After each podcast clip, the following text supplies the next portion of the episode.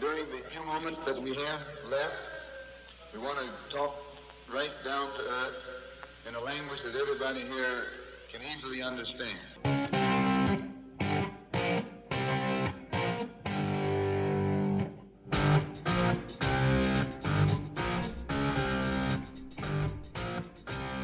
Ustedes ya saben que hoy ha sido el decimosegundo día de actividad del Mundial. Ustedes ya saben que hoy se ha vivido un día histórico, un día apoteósico, un día que nos deja en claro que el miedo es un sentimiento tan humano que más allá de que seas español o alemán y por ende seas una potencia internacional, un ave fénix de color rojo te puede hacer temblar. Y más aún cuando de un samurái azul se trata. Así que ya lo saben, nunca mientras el balón siga rodando, nunca mientras los corazones sigan vibrando, nunca des por sentado ningún resultado, porque los gigantes pueden caer, porque los gigantes han caído y porque los gigantes seguirán cayendo. Con esto comienza el decimosegundo episodio de Fútbol Vertical dedicado a la Copa del Mundo de Qatar 2022.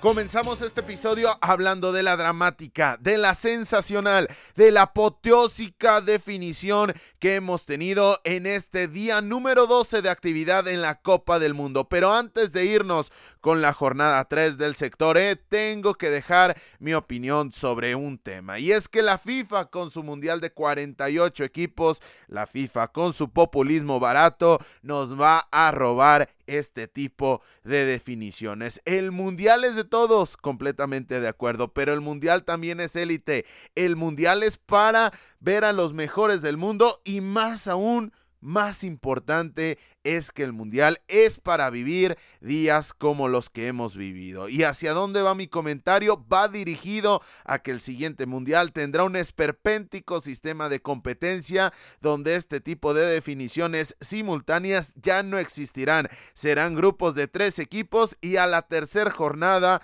dos equipos estarán en la cancha y otro estará fuera de ella. Y los dos que estarán en la cancha ya sabrán qué necesitan para clasificar. Porque sí, el 66% de los equipos en los siguientes mundiales clasificarán a la siguiente fase. Con lo que además el equipo que descanse en la última fecha estará en su hotel jugándose la vida sin poder mover un solo dedo para pelear por su permanencia en el torneo. Con lo que díganle adiós a este tipo de historias que después del día de mañana no volveremos a ver. Ahora sí, dicho lo anterior, comenzamos con el Japón 2, España 1. Álvaro Morata para la Roja al minuto 11 y Rizwan al 48 y a Otanaka al 51 pusieron las cifras definitivas al partido. A destacar del encuentro, partido ejemplo, partido modelo que demuestra que los encuentros son de 90 minutos o inclusive más y vaya que esta Japón de Moriyasu ha demostrado con creces este aspecto. ¿Por qué? Porque España ha sido amo y señor de la primera parte, porque Japón no existió en los primeros 45 minutos, porque Japón fue nulificado con las largas posesiones del cuadro de Luis Enrique, pero que esas posesiones largas y prácticamente cansinas del equipo español. En la segunda mitad le sirvieron de muy poco porque con un arranque arrollador del cuadro nipón vio rebajado a nada su ventaja y que a partir de ese momento la España que fue dictatorial en los primeros 45 minutos terminaría por ser él quien no existiera en la cancha en el complemento. Sí tuvo el balón, pero jamás creó verdadero peligro. Sí lo intentó, pero el cuadro de Moriyasu había crecido a tal punto que las posesiones y los intentos españoles eran prácticamente rebajados a nada por un grandísimo Japón que en el complemento nos demostró que en sus momentos altos, que sí son pocos, pero que en sus momentos realmente altos le puede competir a cualquiera. En los primeros 45 minutos analizaba y hacía apuntes sobre que quizá Japón había tenido un gran complemento contra Alemania, pero que en el resto del mundial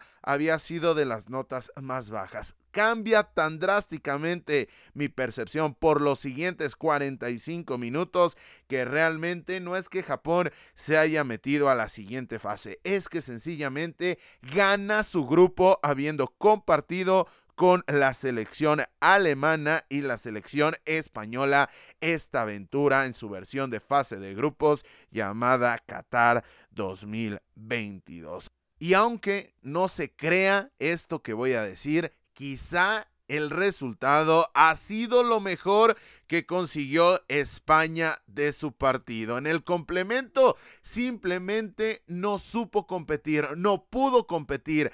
Así de sencillo y así de alarmante. Y eso que este resultado significa la primera derrota de la Roja contra un cuadro asiático en su historia. Llegaba con 13 victorias, solamente dos empates y 45 minutos realmente terroríficos le significaron sufrir la primera derrota contra un conjunto asiático en una Copa del Mundo y a la postre llegar al segundo puesto. De nuevo, los cambios de Moriyasu le hacen ganar el partido. Este es el siguiente punto. De hecho, este es el penúltimo punto de este partido porque de nueva cuenta Moriyasu cambia la inercia del partido con las modificaciones. Y eso tiene nombre y apellido. Y se llama Ritsu y se apellida Doan, que es diferencial dentro del partido, así como lo hizo en la jornada número uno pero con su dinamismo en esta jornada número 3 cambia por completo las aspiraciones y los resultados del cuadro de Moriyasu. Sus primeras partes realmente te dejan frío, saca del campo a Cubo y mejora por completo el equipo. Quizás el jugador técnicamente más dotado de este conjunto nipón, pero en este colectivo es mejor sin la presencia de Takefusa Kubo. Dato del partido y dato de Japón. Japón ha ganado este partido con la posesión de balón más baja en la historia de los mundiales. Solamente 17.7 y esto habla más y mejor del encuentro de lo que yo lo podría hacer. De hecho, solo dos selecciones desde que se recopilan datos, es decir, desde 1966 han perdido sus partidos consiguiendo más de 700 pases. Y son Alemania hace algunos días y España el día de hoy. Ambos ante Japón. El fútbol, señoras y señores, es cuestión de ritmo hoy más que nunca. Dejamos atrás este enfrentamiento para pasar al Costa Rica 2 Alemania 4. Por parte del conjunto de Hans Dieter Flick, anotó Gnabry al minuto 10, Kai Havertz al 73 y al 85. Goles que se cantaron mucho más en Madrid de lo que se cantaron en Berlín. Y finalmente Niklas Fulkruf al 89 puso el cuarto para Alemania. Entre medias, Jelsin Tejeda al 58 y un autogol de Manuel Neuer al minuto 70 pusieron los dos goles de descuento para el conjunto de Costa Rica, que por momentos, que por instantes de este partido, sobre todo a raíz del autogol de Manuel Neuer, estaba clasificado a la siguiente fase, dejando en el camino a nadie más y nadie menos que la selección que le ganó 7 goles por cero en la primera jornada. A destacar del partido,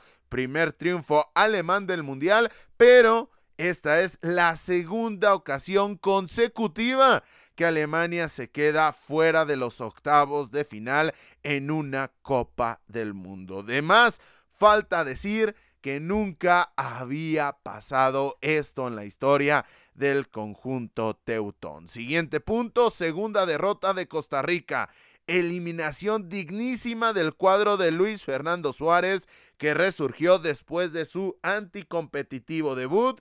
De hecho, tuvo más goles que tiros de esquina en este mundial. Eso habla de efectividad, eso habla de un gen competitivo del cual gozó, del cual tuvo durante los dos últimos partidos, más allá de que termina recibiendo 11 goles en su participación, con lo que nos mostró con Japón, que con un tiro consiguió un gol. Y lo que consiguió contra la selección de Alemania, que como resultado da que tuvo más goles que tiros de esquina en este mundial, nos hace aplaudir a un conjunto de Luis Fernando Suárez que nos termina regalando quizá la nota más oscura de este mundial en temas futbolísticos. Realmente fue anticompetitivo lo del conjunto Tico en la primera jornada, pero que a su vez termina resurgiendo y termina compitiendo de gran manera, repito, hasta el minuto 85 de tiempo corrido, que fue en el momento que se apartó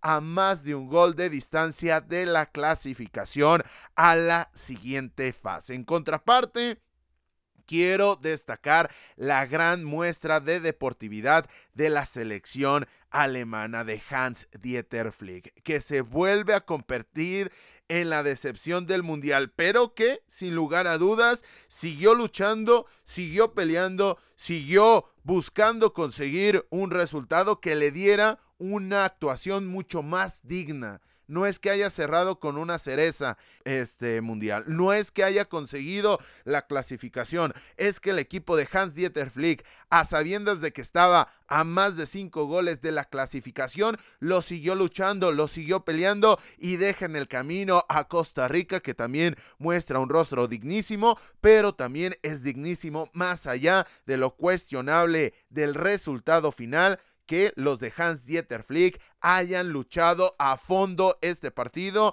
más allá de que no se jugaran la vida porque estaban prácticamente eliminados. Dependían de una España que dependió de ellos para clasificarse. España no le echó la mano a los de Hans Dieter Flick, los de Hans Dieter Flick sí le echaron la mano de manera indirecta, evidentemente sé cómo se mueven las cuestiones, sé cómo es el fútbol, pero sí le echaron la mano al conjunto español. Pero no por ello deja de ser la decepción del Mundial. Y eso que ya había hecho los apuntes de los duelos del primer grupo que se definió del grupo F y había puesto a Bélgica como la decepción del Mundial, llegó a Alemania y dijo, ese lugar por segunda Copa del Mundo es para mí. Dicho lo anterior, partidazo de Keylor Navas. Realmente puede ser muy contradictorio hablar de un partidazo de un portero que termina recibiendo cuatro goles, pero realmente durante instantes, durante momentos y durante varias atajadas fue gigante la actuación del arquero Tico que demuestra sin lugar a dudas que más allá de lo que se diga en la CONCACAF, el mejor portero en la historia de la zona de norte, centro y caribe de América. Ha sido, es y será por lo menos durante varios años, no sé cuántos, Keylor Navas. Dicho lo anterior, Kaiser Fuller también termina demostrando, así como lo hizo contra Japón, que es un lateral por derecha incansable. Me parece, me parece, haciendo un pronóstico, no me gustan los pronósticos, pero si ya lo hice con Mohamed Kudus, ya lo hice con Cody Gatpo, también lo tengo que hacer con Kaiser Fuller. Tiene los minutos contados en el Herediano. No sé hacia dónde vaya a ir el jugador camiseta 4 del conjunto Tico, pero lo que sí estoy prácticamente seguro es que tiene los minutos contados más allá de sus 28 años el jugador del Herediano. Por último, Jamal Musiala el mejor de Alemania en la Copa del Mundo. Así de simple, así de sencillo, el jugador de 18 años termina siendo el mejor del conjunto alemán en esta Copa del Mundo. Tan es así que consigue romper un récord en la historia de los mundiales al tener 24 balones dentro del área en este partido. No se refleja en el marcador, el fútbol es de goles, pero tal fue el protagonismo del jovencito del Bayern Múnich que termina rompiendo esta estadística en la historia de los mundiales. Con lo que terminada la tercera jornada de actividad del grupo E, la tabla de posiciones luce de la siguiente manera. Japón, primer puesto, clasificado, seis puntos para los de Morilla. Su segundo lugar, España, cuatro puntos, diferencia de más seis. Terminó poniendo pie y medio en la siguiente fase el conjunto de Luis Enrique gracias a la goleada ante el conjunto costarricense que a la postre es la que le da el pase a la siguiente fase. Tercer lugar, Alemania cuatro puntos, diferencia de más uno, se queda en el camino por segundo mundial consecutivo el cuadro de Dimanshav. Y el cuarto puesto es para Costa Rica, tres unidades, se queda más allá de todos los condicionantes, se queda con un lugar en nuestro corazón por la dignísima actuación que tuvo Costa Rica. Dejamos por un momento la actividad que cerró el día para irnos a analizar la definición del grupo F y arrancamos con el Croacia 0, Bélgica 0. A destacar del encuentro, sexto empate sin goles de la Copa del Mundo, segundo para la selección croata y primero en esta competición internacional desde el 25 de noviembre cuando Inglaterra y Estados Unidos empataron sin goles. Es decir, entre este medias del 26 de noviembre para acá, el fútbol había sido el mejor deporte del universo y hoy regresa a ser quizá uno de los más aburridos. Un tema sarcástico de mi parte, sí, pero lo que habría que cambiar en este mundial o lo que habría que cambiar en los siguientes mundiales es dejar la definición de los grupos de cuatro, no buscar que los 0 a ceros o que los empates son el problema en los mundiales. El problema en los mundiales va a llegar cuando un equipo llegue sin posibilidades de hacer nada por su vida en la última jornada porque estará en un hotel cuando dos equipos se enfrenten y sepan qué necesitan para quedarse con la clasificación. Ahí llegará el verdadero problema de los mundiales. Esos partidos de verdad sí serán un tostón. Hasta el momento, los 0-0 para mí son muestras de lo competitivo que son el fútbol internacional en estos momentos, los partidos de fútbol internacional en estos momentos. No porque el fútbol o el deporte deje de ser atractivo. Ahí lo dejo y hasta ahí termino mi comentario, pero yo seguiré con este cuento de los empates a cero. ¿Por qué? Porque hay gente que quiere cambiar el deporte y las reglas del deporte porque no le gustan los 0 a 0 y yo voy a defender que en este contexto, en este momento, los 0 a 0 son prueba de que el fútbol se ha ido globalizando para bien y para mal, pero se ha democratizado bastante el conocimiento, con lo cual es mucho más sencillo competir contra las grandes potencias con los recursos que hoy en día tienes. Siguiente punto, Croacia terminó invicta y como segunda de su grupo. De hecho, este grupo F se convierte en el segundo sector en el cual las dos clasificadas terminan invictas la primera fase. Hasta ahí me parece que es importante dejar ese asterisco porque porque nos puede ayudar a entender la realidad y lo competitivo que ha sido este grupo F. En contraparte, ha sido un mundial horrible para Bélgica, un mundial horrible para el conjunto de Roberto Martínez que supera a Dinamarca como la mayor decepción, pero que a la postre fue superado unas horas después por la selección de Alemania. Solamente un gol a favor en este mundial para el conjunto de Roberto Martínez. Se va con una victoria, con un empate y una derrota a casa. Y sin lugar a dudas, para mí, más allá de las individualidades con las cuales cuenta el conjunto alemán, Kevin De Bruyne se convierte en el mejor jugador que queda eliminado en la fase de grupos de Qatar 2022. Será muy, muy difícil, me parece que imposible que en las definiciones del grupo G y del grupo H alguien logre superar a Kevin De Bruyne como el mejor jugador que se queda eliminado en la fase de grupos. Pero hablando un poco más del tránsito del partido y dejando por un momento las conclusiones, fue un encuentro en el que Croacia comenzó de buena manera el encuentro, pero que poco a poco parece que a sabiendas de que el empate les daba el pase, dejaron el tránsito de balón al conjunto de Bélgica. Cuestión que le fue muy peligrosa porque literalmente los de Martínez se quedaron a centímetros de ganar el partido y a centímetros de la siguiente fase. ¿Esto por qué? Porque en la segunda mitad entraron Lukaku, Torgan Hazard, Eden Hazard, Yuri Tillemans y Jeremy Doku, que quizá por presencia intimidaron a la selección de Dalic, en especial Lukaku, que terminó perdiéndose cuatro jugadas clarísimas. En serio, clarísimas las jugadas que se terminó perdiendo el jugador del Inter de Milán. Dicho lo anterior, me parece que la mejor versión de Bélgica en el Mundial, ni siquiera en el partido, en el Mundial llegó de la mano de la anarquía que propuso Jeremy Doku, quien comenzó a romper líneas con el balón a los pies, generando así espacios y oportunidades que a la postre, como lo dijimos, no fueron aprovechadas por el cuadro de Bélgica. ¿Por qué no fueron suficientes, por qué no fueron aprovechadas. Este es el siguiente punto, porque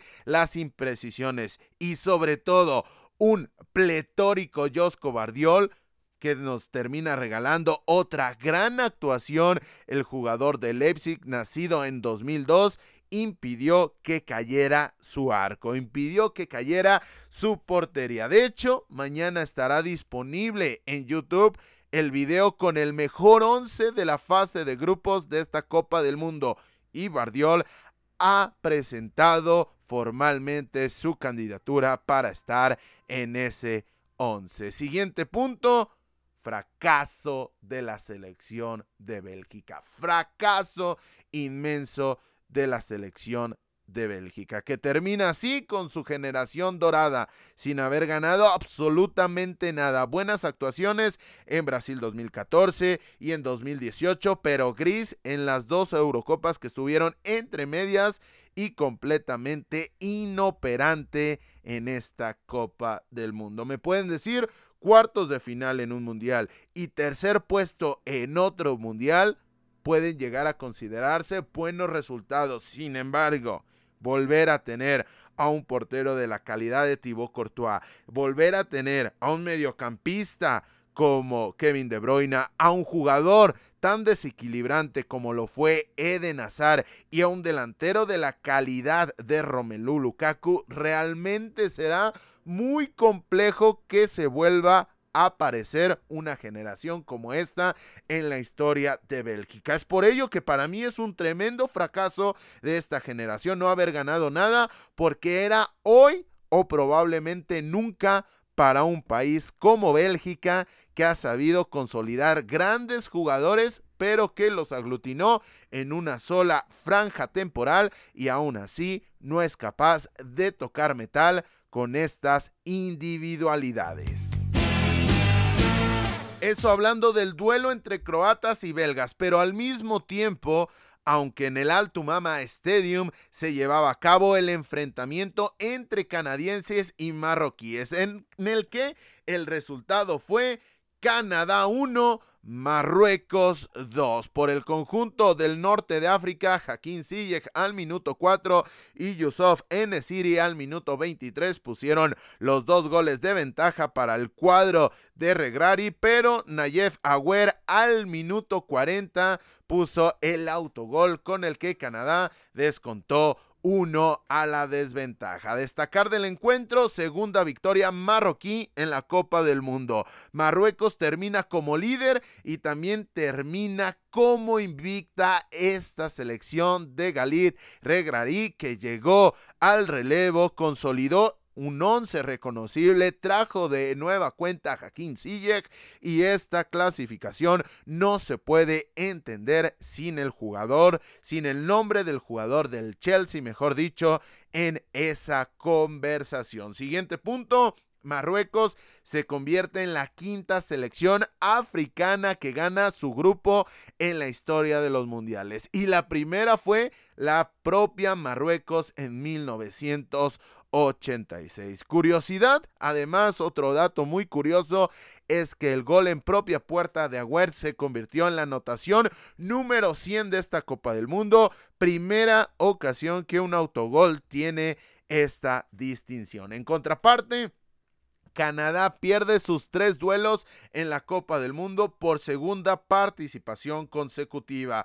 Curioso que Marruecos gana su grupo por primera vez para África en 1986 y que en ese año, en ese preciso mundial, también se había dado la única participación canadiense en la Copa del Mundo y ambos terminan con resultados muy similares. Canadá perdiendo sus tres partidos y el conjunto marroquí accediendo como primera de su grupo. Pero pero, pero, pero aquí hay que poner un asterisco muy importante en la selección de Canadá. Fue mejor que Bélgica, comenzó ganando ante Croacia y logró incomodar sobre todo en la segunda parte a Marruecos. La tabla dice cero puntos, pero las sensaciones por momentos de la selección de Canadá han sido de las mejores de este mundial. Sí, no estará en la siguiente fase, pero ha dejado tramos de partidos mejores que varias selecciones que sí estarán en los octavos de final. No hay que pecar de resultadistas. Si es mala la actuación de Canadá, se esperaba más, pero aún así termina dejando notas de fútbol. Me parece, me parece que bastante, bastante destacadas, cortas, pero de gran calidad. Entonces, diciendo lo anterior, ¿cuáles son los pecados de Canadá? Para mí, falta de experiencia competitiva, carencia de un plan B y por ende carencia en un manejo de partidos, presa de su propia efervescencia y sin lugar a dudas, Milan Borjan, de largo el peor portero en lo que va del Mundial. Difícil, prácticamente imposible competir con un arquero como Milan Borjan que realmente se ha convertido en un auténtico lastre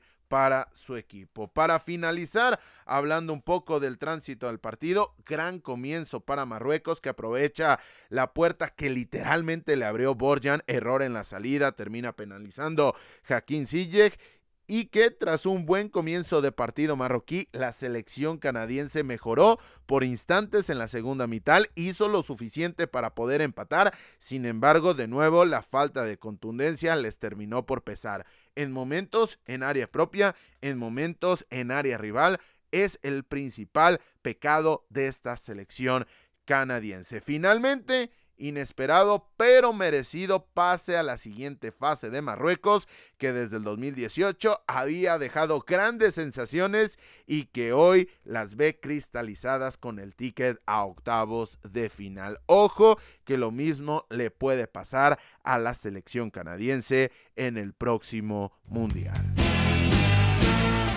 con lo que terminada la tercera jornada de actividad en el grupo F, la tabla de posiciones finaliza de la siguiente manera. Primero, Marruecos 7 puntos clasificado a la siguiente fase. Segundo, Croacia 5 puntos, los dos invictos clasificados a la siguiente ronda. Tercero, Bélgica 4 puntos. Cuarto, Canadá 0 puntos.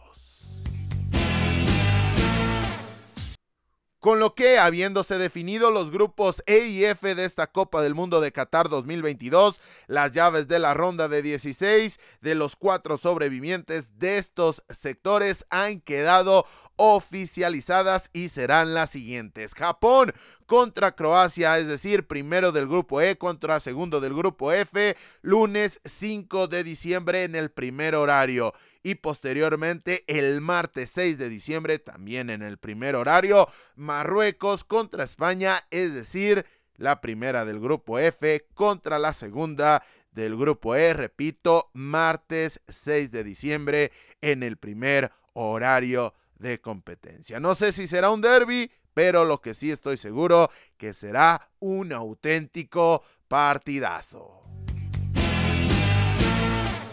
Antes de terminar, recordar que el día de mañana tendremos los siguientes partidos. En el primer horario se define el grupo H en simultáneo porque se enfrentan la selección de Ghana contra la selección de Uruguay. Uruguay contra Ghana ambas con posibilidades de acceder a la siguiente fase, pero también ambas con posibilidades de quedarse en el camino. Al mismo tiempo, Corea del Sur con posibilidades de ambas cuestiones, repito, de meterse a octavos de final, pero también con muchas posibilidades de quedarse en el camino, enfrentar a una Portugal que no solamente llega ya con el ticket a octavos de final, sino que a su vez también llega con el tema del pleno de victorias. Hasta el momento de 2-2 para el conjunto de Fernando Santos, vamos a ver si consigue ser la primera en conseguir el pleno de victorias en esta Copa del Mundo. Repito,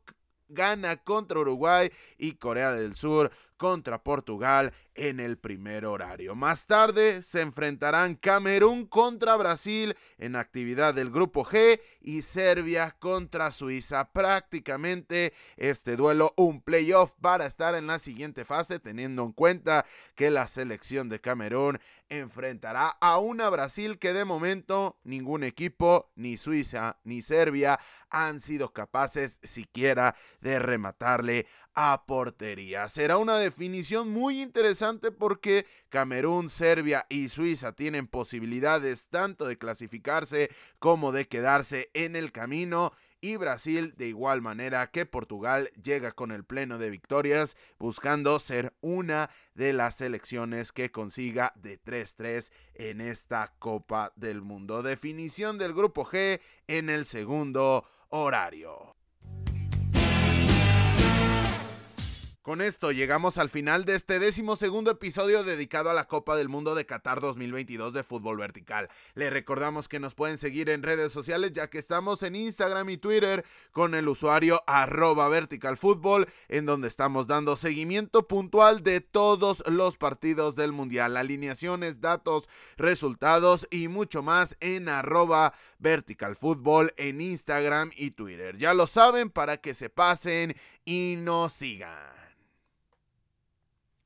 Además de que les recordamos que estamos en Spotify, iBox, Amazon Music, Google Podcast, Apple Podcast y ahora también en YouTube para que por ningún motivo se pierdan de nuestro contenido. Ojo y aviso importante, el día de mañana en exclusivo en YouTube tendremos un pequeño video, un pequeño podcast de el 11 inicial para fútbol vertical de esta primera fase de la Copa del Mundo de Qatar 2022. Repito, en exclusivo por YouTube para que si tú nos escuchas por Spotify, iVoox, Amazon Music, Google Podcast o Apple Podcast, te pases por YouTube y disfrutes de ese video que estamos preparando.